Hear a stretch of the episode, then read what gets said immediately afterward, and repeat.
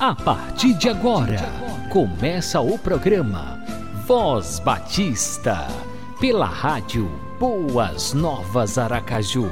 A apresentação: Pastor, Pastor Marinho. Marinho.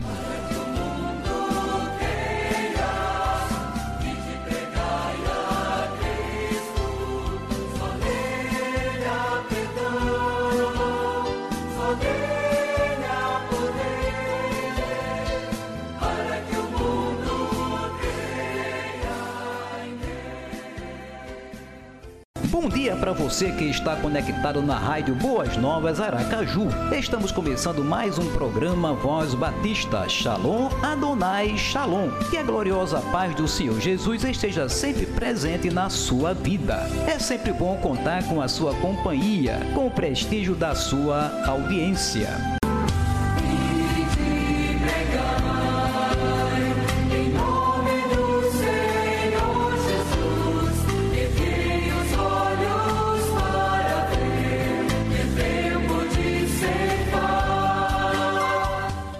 Voz Batista você tem o melhor da música gospel, uma mensagem de fé e esperança para o seu coração e informações do avanço da obra missionária que os batistas estão realizando em Sergipe, no Brasil e no mundo inteiro. Programa Voz Batista, uma realização Convenção Batista Sergipana.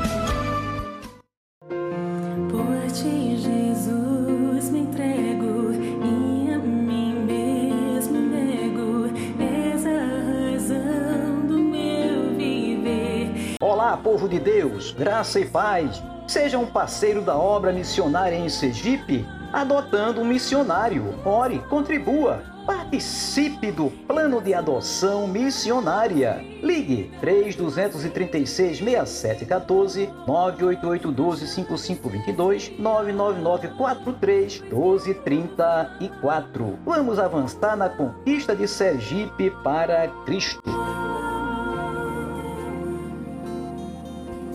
Você sabe o que significa plano cooperativo?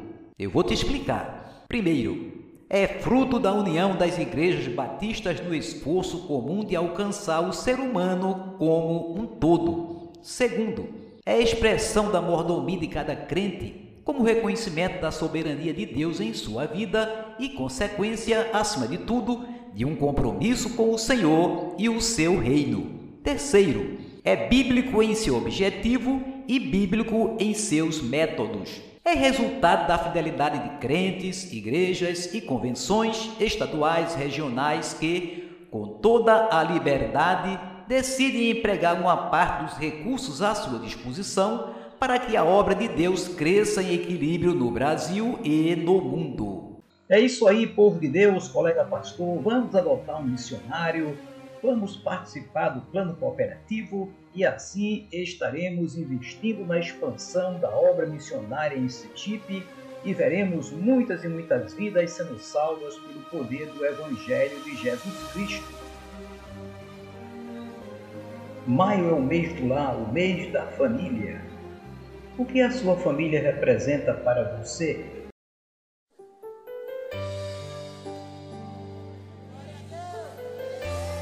Obrigado, Senhor, pela minha família.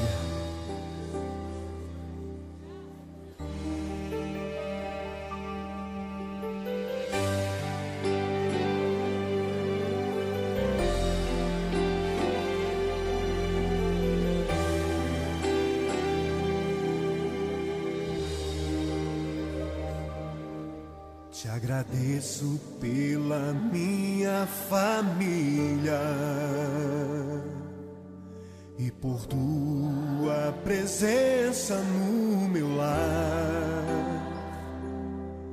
Te agradeço pelo pão de cada dia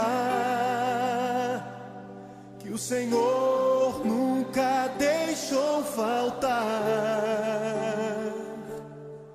Te agradeço pela nossa harmonia. Só em Ti, Senhor, podemos confiar. Já Te agradeço pelas tuas maravilhas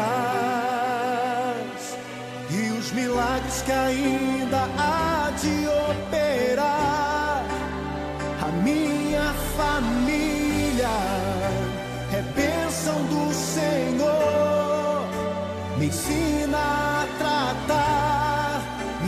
família com amor. Edifica minha casa para o teu louvor. A minha família é um presente do Senhor.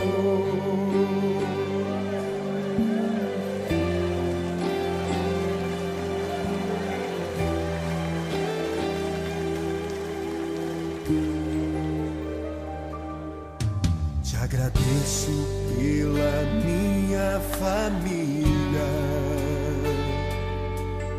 e por tua presença no meu lar.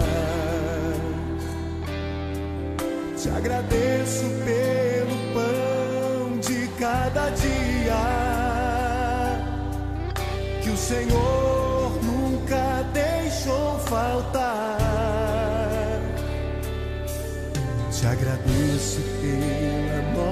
nossa harmonia. Só em Ti, Senhor, podemos confiar. Já te agradeço pelas tuas maravilhas e os milagres que ainda há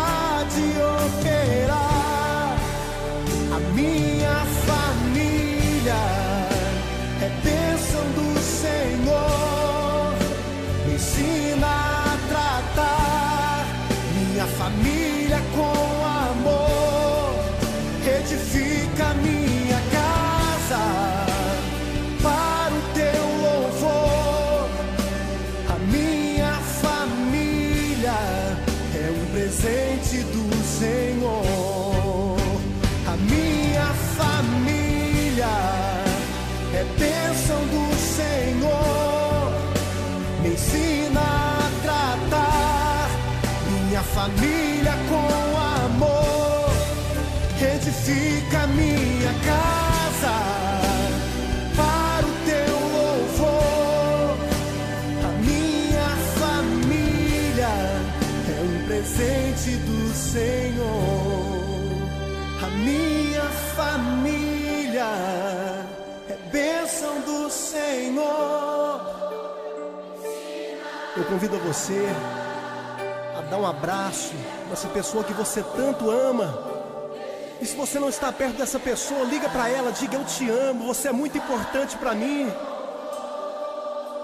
A minha família é um presente do Senhor.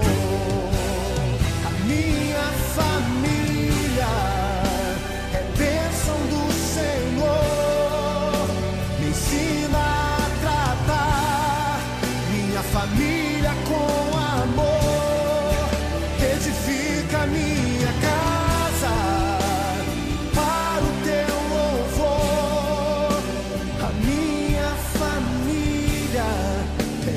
presente do Senhor.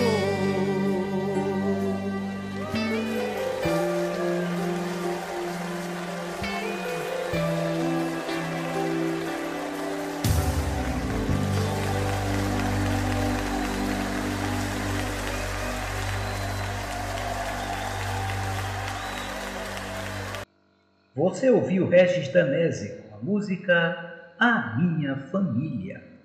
Ouça agora a palavra de Deus ministrada pelo pastor Hernandes Dias Lopes com o tema Família Projeto de Deus. Segunda e última parte. Vocês acham que é isso que está acontecendo hoje na sociedade? Vocês acham que hoje parece que nós estamos invertendo valores, colocando coisas na frente de pessoas? Eu, eu já contei, não sei se aqui no Conexão com Deus, mas uma experiência que eu, que eu li, que mexeu comigo. Quando nós não temos essa noção, nós amamos as coisas mais do que pessoas. E uma casa onde coisas valem mais do que gente, falta a graça de Deus. E a história que eu escutei foi essa: um pai e uma mãe que tinham um sonho. o sonho. Comprou um carro da marca que eles queriam, da cor que eles queriam, do modelo que eles queriam, do ano que eles queriam, com todos os, os, os, os uh, uh, acessórios que eles queriam. Vocês entendem de carro? Todos os acessórios que eles queriam. E aí o sonho se realizou. Esse casal botou o carro na garagem. Aquele negócio assim, aquela tintura esmaltada, aquele negócio lindo. Pensa num, uma, um Ferrari vermelho assim, era mais ou menos aquele tipo da pintura. E aí, só que esse casal tinha um menino de 4 anos, Peralta, Peralta. Você conhece menino de 4 anos, Peralta? Pois é, o menino, ao ver o carro estacionado, ele pensou assim: que legal, que lugar maravilhoso eu fazer meus desenhos. E aí pegou um prego, começou a desenhar, esculpindo seus desenhos assim mais fantasiosos no capô do carro, na porta do carro, achando que estava fazendo o máximo. Quando o pai chegou e viu a cena, o pai ficou possesso de raiva. Você conhece gente que fica possessa de raiva? Pois é, que o pai ficou. E o pai pega o menino de 4 anos e começou a surrar a mão dele. Surrar, surrar, surrar. E o pai perdeu o controle. Você conhece gente que perde o controle emocional? Que destempera emocionalmente? Que não sabe ter domínio próprio na hora dessa? Foi além das medidas. Quando deu por fé, o menino estava com as mãos deformadas de tanta apanhada. Correu com o menino para o hospital, não teve, não teve mais jeito. Tiveram que amputar as duas mãos para salvar o menino, que amputar as duas mãos. No outro dia o pai foi no hospital, desesperado. E aquele menino, já consciente, de volta da cirurgia, ao ver o pai entrar no quarto, levantou os dois cotoquinhos de braço e disse: Papai, eu nunca mais vou riscar o seu carro. Eu pergunto a você: um homem desse tem prazer de entrar num carro? Um homem desse tem prazer de celebrar bens materiais? Nós precisamos entender que os nossos filhos são o maior tesouro que nós temos na vida, dado por Deus. Agora vejam vocês, no versículo de número 4, que é uma outra figura. Como flechas na mão do guerreiro, assim os filhos da mocidade. Agora ele começa a usar uma linguagem que o pai não é um agricultor, o pai não é um empresário, o pai é o quê? Um guerreiro, é um lutador. E agora ele vai usar a linguagem da guerra daquela época, porque não havia ah, nenhuma força mais poderosa numa guerra do que os flecheiros. Quantos filmes você assistiu com os flecheiros? Você está do lado de cá, o inimigo está do lado de lá, tem um vale no meio e daqui se lança flechas, às vezes cheias de fogo. Só que a flecha tem três significados. Primeiro, todo guerreiro precisa carregar suas flechas. Todo guerreiro. Nas costas. Pai e mãe carrega filho. No coração, a mãe no ventre, depois no bolso, depois nos braços, a vida inteira na mente e no coração. Não dá para gerar e deixar para lá. No momento em que você tem filhos, você fica aliançado para a vida. Algumas pessoas dizem, bateu asas no ninho acabou meu compromisso. Acabou nada, acabou nada. Eu pergunto aqui, pai e mãe que têm filhos casados, se eles não preocupam mais com os filhos, se eles não estão mais ligados aos filhos, se eles não se envolvem mais com os filhos, envolve do mesmo jeito. É uma relação, pode ter saído do ninho do ponto de vista da independência financeira, da independência emocional, ah, mas você continua completamente ligado. O que diz respeito a um filho seu, diz respeito a você. Mas a segunda coisa de um flecheiro, de um guerreiro, é que ele não desperdiça suas flechas, ele lança suas flechas para um alvo específico. Em outras palavras, meus amados irmãos, nós não criamos filhos para nós, nós criamos filhos para Deus e para a vida nós lançamos os nossos filhos. Não é bom, não é saudável criar um clã. Sabe o que é um clã? Filho casa, faz um puxadinho na casa. Aí outro filho casa, faz outro puxadinho na casa. Não tem jeito de fazer o puxadinho para os lados, levanta mais um andar. E aí vira uma confusão. Sabe o que vira uma confusão? Se a nora sua brigar com seu filho perto de você, você fica com raiva da nora. Só que a nora brigou com o seu filho, que é o marido dela, daqui a meia hora os dois estão legal de novo. Tudo resolvido com a nora, com a sogra não, com o sogro não. Quem casa quer casa e precisa de casa. É melhor você morar numa tapera do que morar numa mansão com seus pais depois de casado. Aluga uma, uma meia água, dois quartos, um quarto só, não tem problema, mas você precisa ter o seu cantinho, porque os pais precisam lançar a flecha. Mas em terceiro lugar, nenhum guerreiro desperdiça flecha, ele lança a flecha no alvo certo. Então, pais crentes criam filhos para a glória de Deus. Pais crentes criam filhos com princípios de Deus. É bem verdade que um filho ou uma filha pode não querer seguir essa orientação, pode resistir a essa orientação, mas isso não isenta você da responsabilidade de continuar insistindo, ensinando, ensinando, ensinando na linguagem bíblica inculcando, botando na cuca deles. Isso dá trabalho, mas lança a sua flecha. Texto conclui dizendo que feliz o homem que enche deles a sua aljava, não será envergonhado quando pleitear com os inimigos à porta. Sabe o que significa isso? Diz os entendidos que quando os nossos filhos são pequenos, eles choram para ficar conosco. Quando eles crescem, nós choramos para ficar com eles. Se você não plantar hoje, você não colhe amanhã. Olha o princípio de Deus. No começo, você protege seus filhos. No final, seus filhos protegem você. Esse é o projeto de Deus. Quando seus filhos são tenros, às vezes sem capacidade de se protegerem, Cabe a você, pai, cabe a você, mãe, protegê-los. Mas depois suas forças vão se acabando e eles vão se fortalecendo. E amanhã quem vai defender você são seus filhos. Esse é o projeto de Deus. Essa é a ideia de Deus de família. Mas vamos para a terceira fase. Olha comigo aí. A terceira fase é a fase dos filhos grandes. Salmo 128, versos de 1 a 4. Confira aí comigo. Sabe o que eu acho lindo? Como é que esse casamento começou? Com Deus. Se o Senhor não edificar a casa, em vão trabalho se edifica. Começou o quê? Com Deus. Deus é o alicerce. Deus é o construtor, Deus é o edificador. Como é que essa família está depois que os filhos crescem? Olha o verso primeiro: Bem-aventurado aquele que teme ao Senhor e anda nos seus caminhos. Quem começa bem, continua bem. Quem começou no caminho certo, continua no caminho certo. É por isso que os casamentos mistos são tão perigosos. São tão perigosos. Porque quando o começo já é duvidoso, quando o começo já é conflituoso, quando não há consonância de pensamento, de fé, de valores, começa errado. A possibilidade de errado é muito grande. Eu gosto muito de um livro do uh, Jaime Kennedy, uh, Jaime Kemp, quando ele diz o seguinte: estatisticamente falando, 75% dos casamentos mistos dão errado. Não quer dizer que dois crentes casando não dá errado, não. Às vezes dá também, porque não basta só casar, é preciso manter o casamento. Mas ele diz o seguinte: vamos imaginar o seguinte, então, que você trabalhe no Rio de Janeiro e você precisa pegar uma ponte aérea de Congonhas para Santos Dumont toda semana.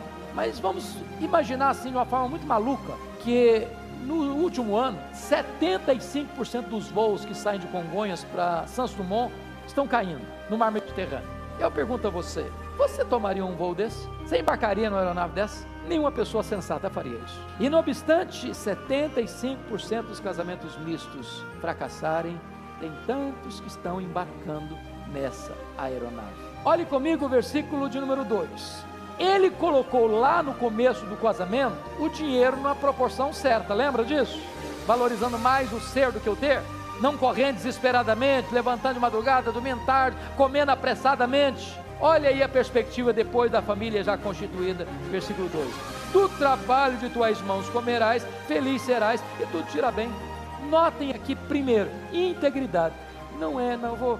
É, o negócio está difícil, gente. Trabalhar hoje, quem trabalha não ganha nada, quem rala não progride, quem, quem fica suando a camisa não enriquece. Então eu vou dar um jeitinho, eu vou dar uma manobra, eu vou entrar com uma propinazinha, eu vou fazer alguma coisa nos bastidores aqui, porque quem está levando vantagem é esse pessoal que está roubando mesmo, está levando vantagem mesmo, está enriquecendo mesmo, anda de jatinho particular, tem iate, tem mansão, tem isso, tem aquilo.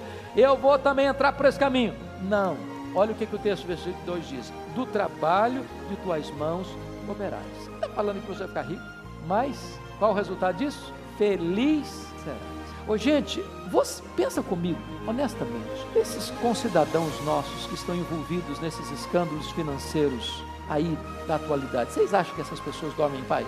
Vocês acham, porque pegaram este ou aquele montante, eles são mais felizes por isso? O que, que faz um ser humano ser feliz? É ter paz com Deus, é ter paz com a sua consciência, é chegar em casa e botar a cabeça no travesseiro e dormir. É chegar e olhar para o marido, para a esposa, para os filhos e poder olhar nos olhos e não ter, não ter que abaixar a cabeça. Isso é ser feliz você come do fruto do seu trabalho.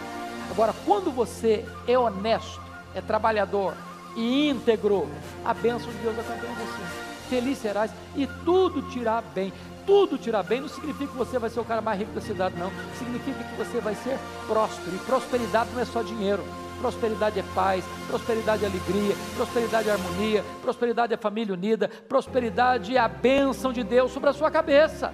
Mas olhe mais. Terceiro lugar, o casamento é feliz e os filhos florescem num clima de união. Notem comigo, por favor, o que está escrito no verso 3. Tua esposa no interior de tua casa será como a videira frutífera, teus filhos como rebentos da oliveira ao redor da tua mesa. Duas coisas merecem destaque aqui.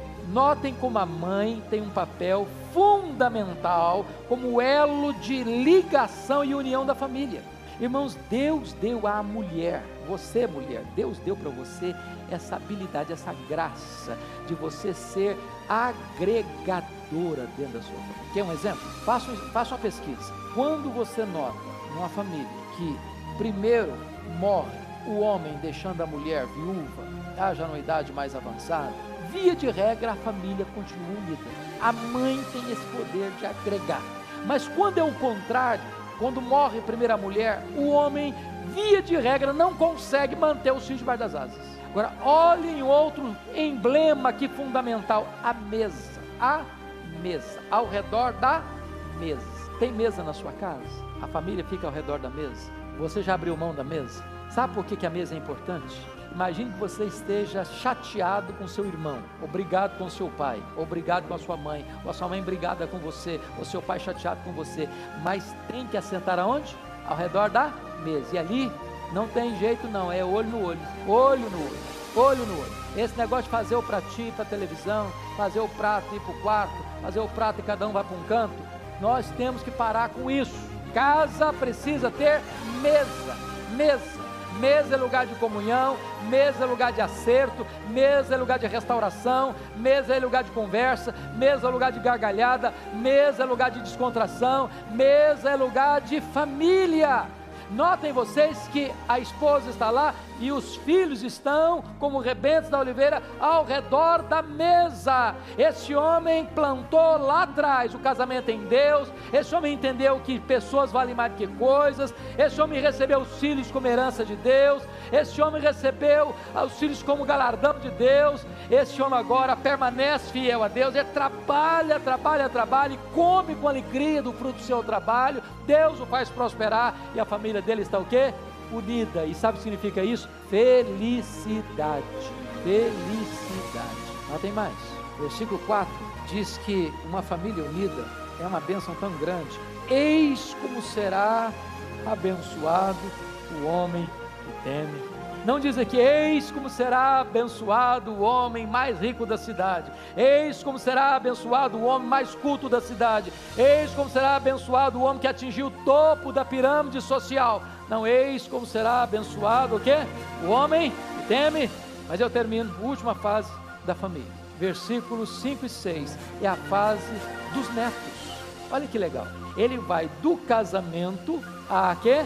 A velhice. Do começo ao fim da jornada. Olha comigo, por favor, o versículo 5. O Senhor te abençoe desde Sião para que vejas a prosperidade de Jerusalém durante os dias de tua vida. Notem que ele sai do contexto da família e sai agora na direção da cidade.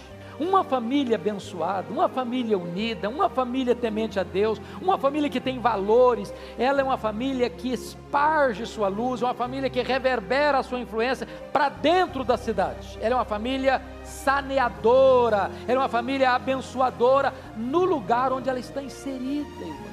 Que coisa linda! Deus quer abençoar o Brasil através da nossa família, da nossa família. Alguém já disse que Davi ganhou o mundo e perdeu a sua família. Alguém já disse que Noé perdeu o mundo e ganhou a sua família. Mas quem sabe o projeto de Deus é que nós alcancemos o mundo através da nossa família. Mas finalmente, confira comigo, versículo de número 6. E vejas os filhos de teus filhos, pais sobre Israel. Eu não tenho ainda o privilégio de ser avô, mas dizem os que têm esse privilégio que neto é filho com açúcar. Os pais mais bravos amansaram. O filho não podia encostar em nada que estava em cima da mesa. Neto pula em cima da mesa, fala nada.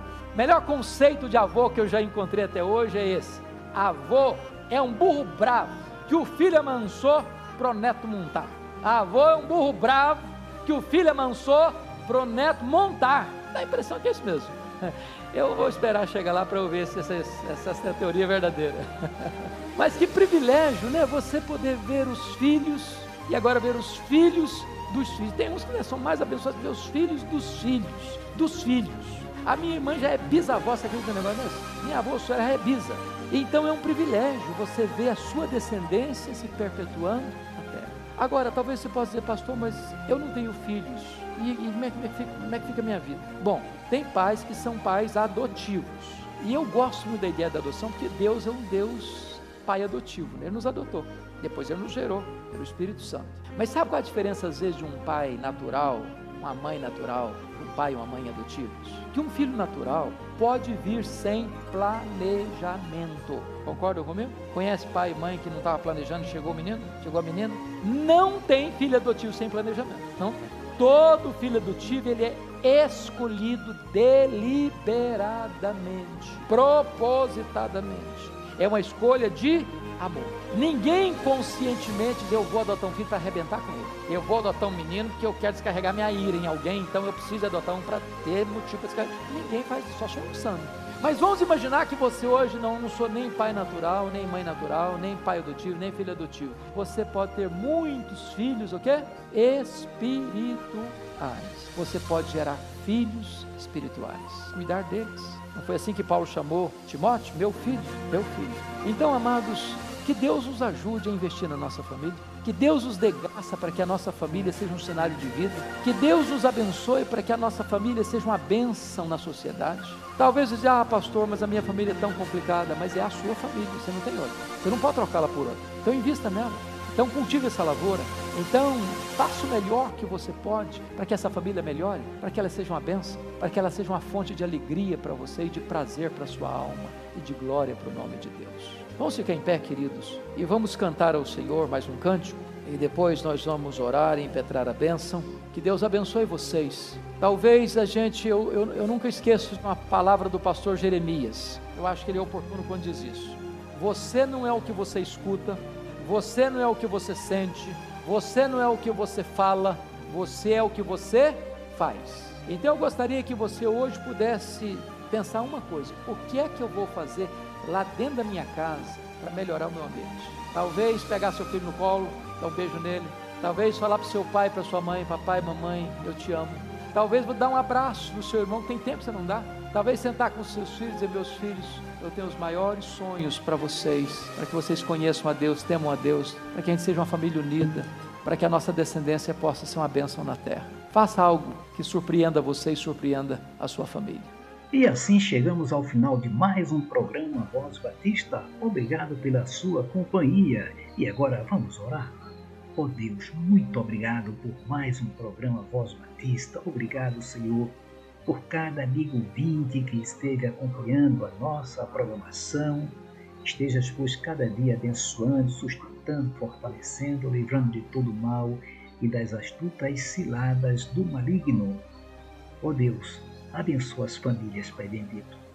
As famílias precisam muito, Pai Santo, da tua misericórdia, da tua compaixão, da tua proteção, dos teus cuidados, da tua orientação. Abençoa os pais, Senhor, os filhos, avós, os irmãos, os parentes de um modo geral. Abençoa toda a família, Pai bendito, e que cada família seja uma família bem-aventurada, porque está cada dia vivendo debaixo do seu tempo Ó Deus, dá a cada componente da família o desejo de te amar, de te obedecer, de temer ao Senhor e permitir que o Senhor seja o centro da sua casa, o centro do seu lar. Ó oh Deus, protege as famílias e neste tempo, Pai, de pandemia, protege as famílias desse coronavírus, Pai. Tenhas compaixão das famílias que estão sofrendo, das famílias que perderam os seus entes queridos, Pai Santo, das famílias que estão apreensivas porque estão com um ente querido hospitalizado, mesmo doente em casa. Senhor, traz a cura, traz a restauração da saúde, Pai bendito, para cada uma dessas vidas, para cada família, para cada pessoa que está enferma. Oh Deus, Tu és o Deus da cura, Tu és o Deus dos milagres, confiando, confiamos em Ti, confiamos na Tua providência, Pai bendito. Cura, ó Deus, a humanidade, cura as pessoas, que todos creiam que do Senhor vem a cura. E pedimos também que abençoes e que estejas orientando todas as autoridades de saúde as autoridades sanitárias, Senhor, e os governos de um modo em geral, as autoridades constituídas para que possam se unir, Senhor, se unir para buscar o melhor, o melhor da saúde da população brasileira e da população mundial, que caia por terra, Pai, toda essa desavença, todo esse desentendimento, Senhor, e que realmente todos se unam de coração, poder executivo, poder judiciário, poder legislativo, as prefeituras, os governos, os senadores, deputados, todos de um modo geral, prefeitos, se unam e todos estejam trabalhando para que logo, logo estejamos livres desse mal, livres desse coronavírus, para a honra e para a glória do teu santo nome. Dá-nos a tua graça que nos basta. Oramos no nome de Jesus. Amém. Você acabou de ouvir o programa Voz Batista, na rádio Boas Novas Aracaju.